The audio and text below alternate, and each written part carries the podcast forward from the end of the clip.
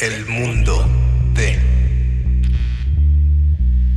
Leo, Leo, Panther, Panther.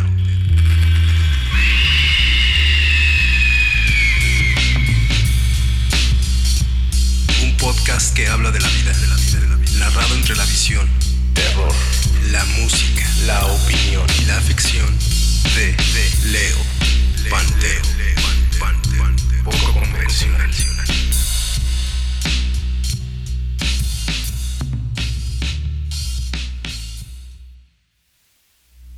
Esto cada vez es más extraño. Ahora siento que vivo en una historia de ficción. Una aún más alucinada que las historias que invento. La realidad supera la ficción, dicen. Pandemias mundiales, presidentes ineptos por todas partes, gente sin escrúpulos a por mayor, cosas que siempre han pasado, pero un poco distintas la esclavitud, la peste, el maltrato, la viruela, gripe española, terremotos, coronavirus, la misma mierda, pero en un envoltorio diferente. Estos sucesos solo nos demuestran lo pequeños que somos.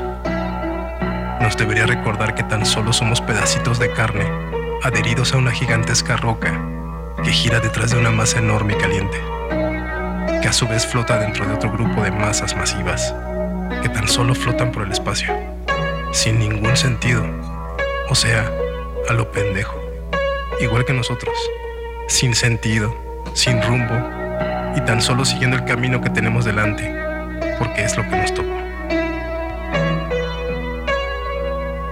Estamos limitados a nuestro propio entorno, por mucho que viajemos muchos amigos y seguidores que tengas. Y entonces, ¿qué podemos hacer cuando estamos condicionados a vivir lo que nos toca? Todo depende del ambiente, de los recursos, de la herencia. Depende de tantos factores que al parecer que todo lo que nos rodea nos hace. Incluso la muerte, la guerra y todo aquello que la gente y la naturaleza provoca. Incluso la felicidad es condicionada. Incluso el éxito.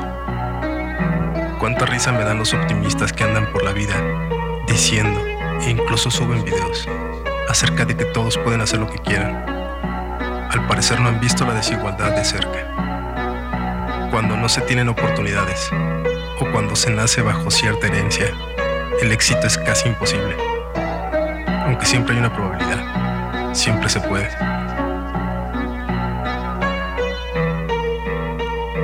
El hombre salió al espacio. Y ahora cualquiera con la cantidad requerida lo puede hacer. Entonces quizá el éxito es alcanzable. Incluso para un niño famélico nacido en la casta más baja de algún país cuartomundista. La verdad no lo sé. Y jamás lo haré. De lo que estoy seguro es que todos, siempre, siempre soñaron con algo mejor, con algo imposible o con algo irreal.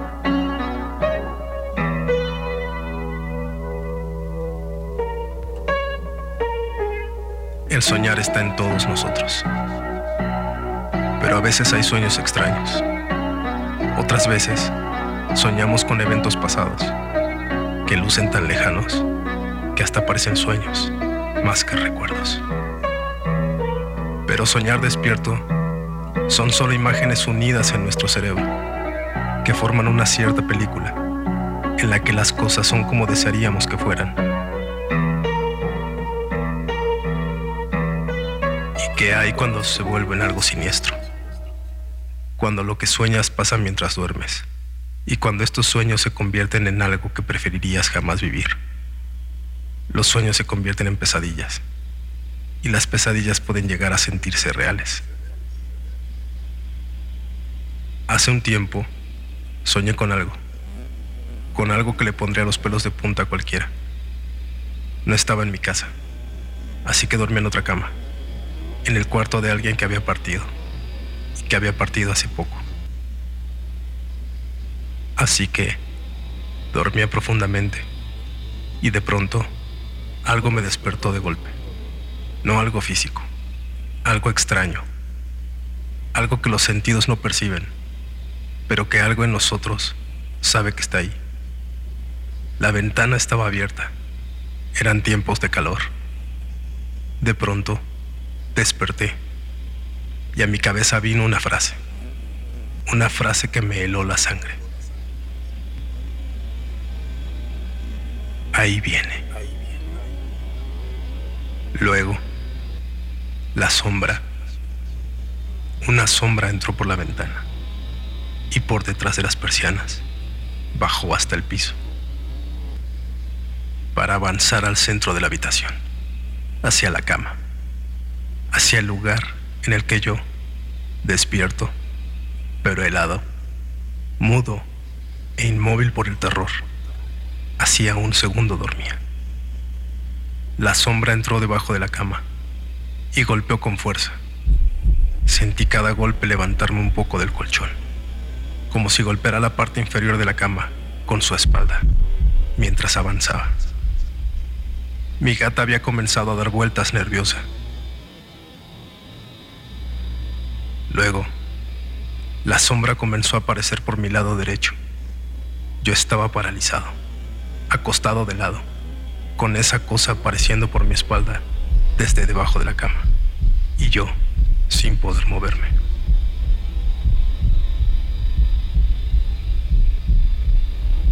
Cuando tuve aquel sueño, su vida de muerto, o como sea que quieras llamarlo, fue aterrador. Y en mi sueño, mi padre era quien entraba a su vieja habitación, y sus palabras fueron, sigue así todo saldrá bien. Luego desperté.